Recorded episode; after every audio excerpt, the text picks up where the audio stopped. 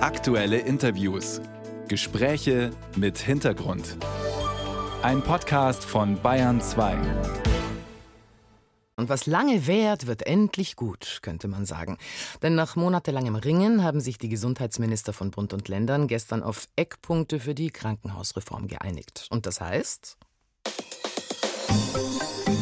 Bayern 2 kurz erklärt.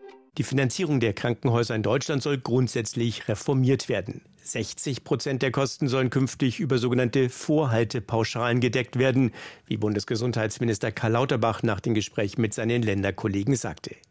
Diese Vorhaltepauschalen erhalten Kliniken dafür, dass sie bestimmte Leistungen anbieten, unabhängig davon, ob diese tatsächlich abgerufen werden. Voraussetzung ist, dass sie gewisse Qualitätskriterien erfüllen. Kleinere Kliniken könnten sich auf Behandlungen konzentrieren, die sie gut leisten könnten, so der SPD-Politiker. Damit werde es wie geplant eine teilweise Abkehr vom System der Fallpauschalen geben, mit denen nur noch 40 Prozent der Kosten finanziert werden. Von der Reform erhofft sich Lauterbach mittelfristig eine Kostendämpfung und damit die Sicherung der Finanzierbarkeit des Krankenhaussystems. Enthalten hat sich bei dieser Abstimmung gestern Schleswig-Holstein. Dagegen gestimmt hat der bayerische Gesundheitsminister Klaus Holleczek. Und den begrüße ich jetzt am Bayern 2 Radio Welttelefon. Schönen guten Morgen, immer noch in Berlin, Herr Holleczek. Jawohl, guten Morgen, Frau Rohrer. Herr Holleczek, zwei Theorien für Ihre Gegenstimme habe ich gehört. Die erste aus Prinzip, die zweite, weil Wahlkampf ist. Stimmt eine der beiden? Weder noch. Ich habe mich deswegen dagegen gestellt, weil uns immer eine Auswirkungsanalyse versprochen wurde, und zwar bevor die Eckpunkte kommen. Wie wirkt sich diese Reform gerade auf die ländlichen Räume aus? Die fehlt. Und das Zweite, weil eben die Frage ungeklärt ist, ob es jetzt nicht, bevor die Reform greift, zu Insolvenzen kommt. Die Krankenhäuser sind unter Druck. Und wenn ich heute höre, dass die Verbände jetzt fordern, man müsse Geld ins System geben, gestern aber tatsächlich nur ein Prüfauftrag gegeben wurde, dann weiß ich, dass ich richtig abgestimmt habe.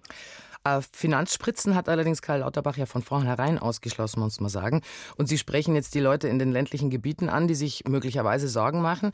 Die Prognose lautet ja aber, wenn Kliniken schließen, wird das mehr in der Stadt als auf dem Land passieren.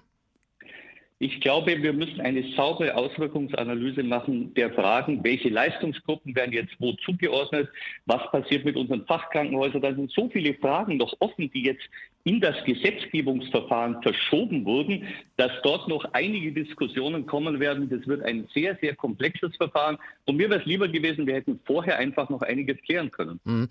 Jetzt hat die Deutsche Krankenhausgesellschaft aber auch gesagt, sie geht davon aus, dass in den nächsten Jahren ungefähr jede fünfte Klinik mit anderen zusammengelegt, umgestaltet oder ganz geschlossen werden müsste.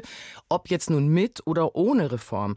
Aber ist es da nicht vielleicht äh, politisch geboten, lieber ein, äh, dieses äh, ungesteuerte Kliniksterben zu verhindern und dann eben das Ganze lieber doch mit einer Reform gut zu organisieren? Die Reform ist richtig und wichtig. Wir haben uns ja auch sehr konstruktiv an dieser Reform beteiligt. Das war ja ein hochtheoretisches Gebilde, dass es jetzt praxistauglicher geworden ist, ist, denke ich, auch äh, der Handschrift des Freistaats Bayern zu äh, verdanken. Aber es sind halt noch einige Fragen offen und die müssen wir jetzt klären. Und wir werden uns ja an diesem Verfahren weiter beteiligen. Aber gestern war für mich der Punkt, wenn ich höre, wir kriegen eine Auswirkungsanalyse, die liegt immer noch nicht vor, dann ist halt irgendwann mal der Punkt erreicht, wo man sagen muss, so funktioniert das Verfahren nicht. Und ich hoffe, dass es jetzt handwerklich weiter und besser geht im, im äh, Gesetzgebungsverfahren. Wenn ich aber an frühere Heizungsgesetze und andere Dinge denke, dann bin ich da nicht so überzeugt, äh, dass die Berliner das gut hinkriegen. Gut, Sie haben jetzt gesagt, die Auswirkungen müssten wir immer noch diskutieren. Da ist vieles offen. Lassen Sie uns doch mal vielleicht von vorne anfangen. Jetzt statt Fallpauschalen Vorhaltepauschalen. Finden Sie das gut? Das finde ich definitiv gut. Wir müssen die Medizin rausbringen aus dem reinen wirtschaftlichen Hamsterrad. Das war immer schon eine Forderung, das kann ich nur unterstreichen. In Zukunft soll es überall schnell erreichbar Kliniken der Regel- und Grundversorgung geben. Das wird dann auch aufgeführt. Nur Spezial-OPs wird es nicht mehr überall geben. Klingt auch ganz plausibel. Naja, da geht es schon los in der Frage, natürlich ist die Spezialisierung wichtig, aber auch die Erreichbarkeit einer Klinik ist ein wichtiges Thema. Wir haben zum Beispiel in Bayern tolle Schlaganfallnetzwerke. Das heißt, auch im ländlichen Raum die Kliniken telemedizinisch angebunden. Das müssen wir natürlich erhalten können. Und warum sollten Sie das nicht können? Na, da sind so ein paar Formulierungen drin. Was sind denn Ausnahmetatbestände? Wo kann man denn abweichen? Das ist mir noch zu unkonkret. Da hätte ich mir gern mehr gewünscht. Das wird jetzt im Gesetzgebungsverfahren kommen müssen. Aber an der Stelle ist deutlicher Nachbesserungsbedarf. Aber Sie treten durch Ihre Planungshoheit nicht an den Bund ab.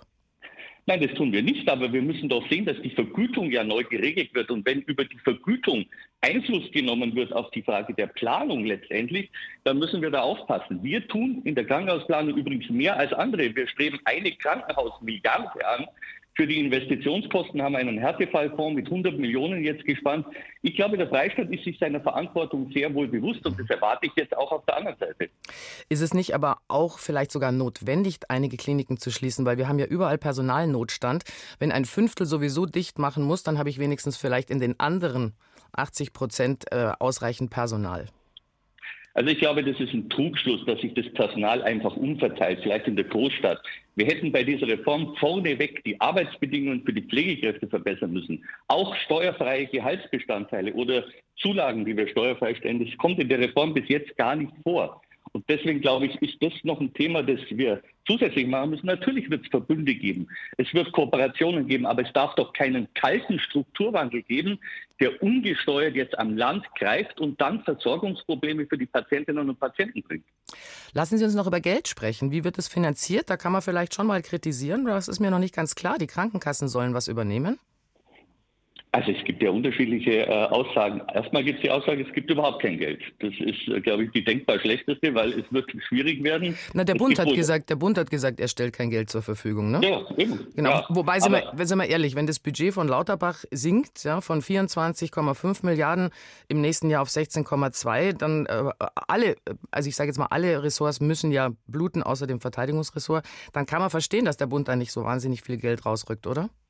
Das kann man nicht verstehen, weil es geht doch um die Versorgung der Menschen. Also Entschuldigung, was gibt es denn Wichtigeres, als jetzt in der Priorität zu schauen? Der Bund kommt ja seiner Verpflichtung da schon lange nicht nach. Die gesetzliche Krankenversicherung ist unterfinanziert, weil der Bund seine Steuerzuschüsse zum Beispiel nicht bringt für die Beiträge Arbeitslosengeld 2 bzw. Bürgergeld. Also ich glaube, der Bund hat da schon eine Verantwortung. Und wenn Lauterbach jetzt vor Lindner kapituliert, dann ist das sein Problem. Aber deswegen wird es nicht richtiger. Jetzt müssen wir ehrlich sagen, ähm, Herr Holleczek, Ihr Nein von gestern macht ja nicht wirklich einen Unterschied.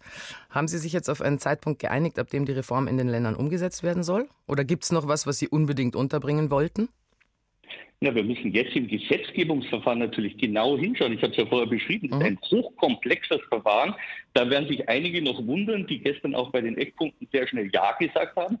Da ist viel weiße Salbe im Moment auf diesen Eckpunkten drauf. Man hat ein Zugeständnis für die ostdeutschen Bundesländer gemacht und jetzt wollen wir uns aber konstruktiv weiter an den Gesetzgebungsverfahren beteiligen. Und wenn wir sehen, das ist der richtige Weg, werden wir der Reform auch zustimmen am Ende. Weiße Salbe passt ja auch zu einer Krankenhausreform, Herr Holleczek. ja, genau. Dann danke ich Ihnen für Ihre Einschätzung und auch für Ihre Begründungen zum Nein gestern zur Krankenhausreform. Man hat sich ja zumindest auf die Eckpunkte geeinigt. Der bayerische Gesundheitsminister Klaus Holleczek am Bayern 2 Radiowelttelefon. Herzlichen Dank. Sehr gerne.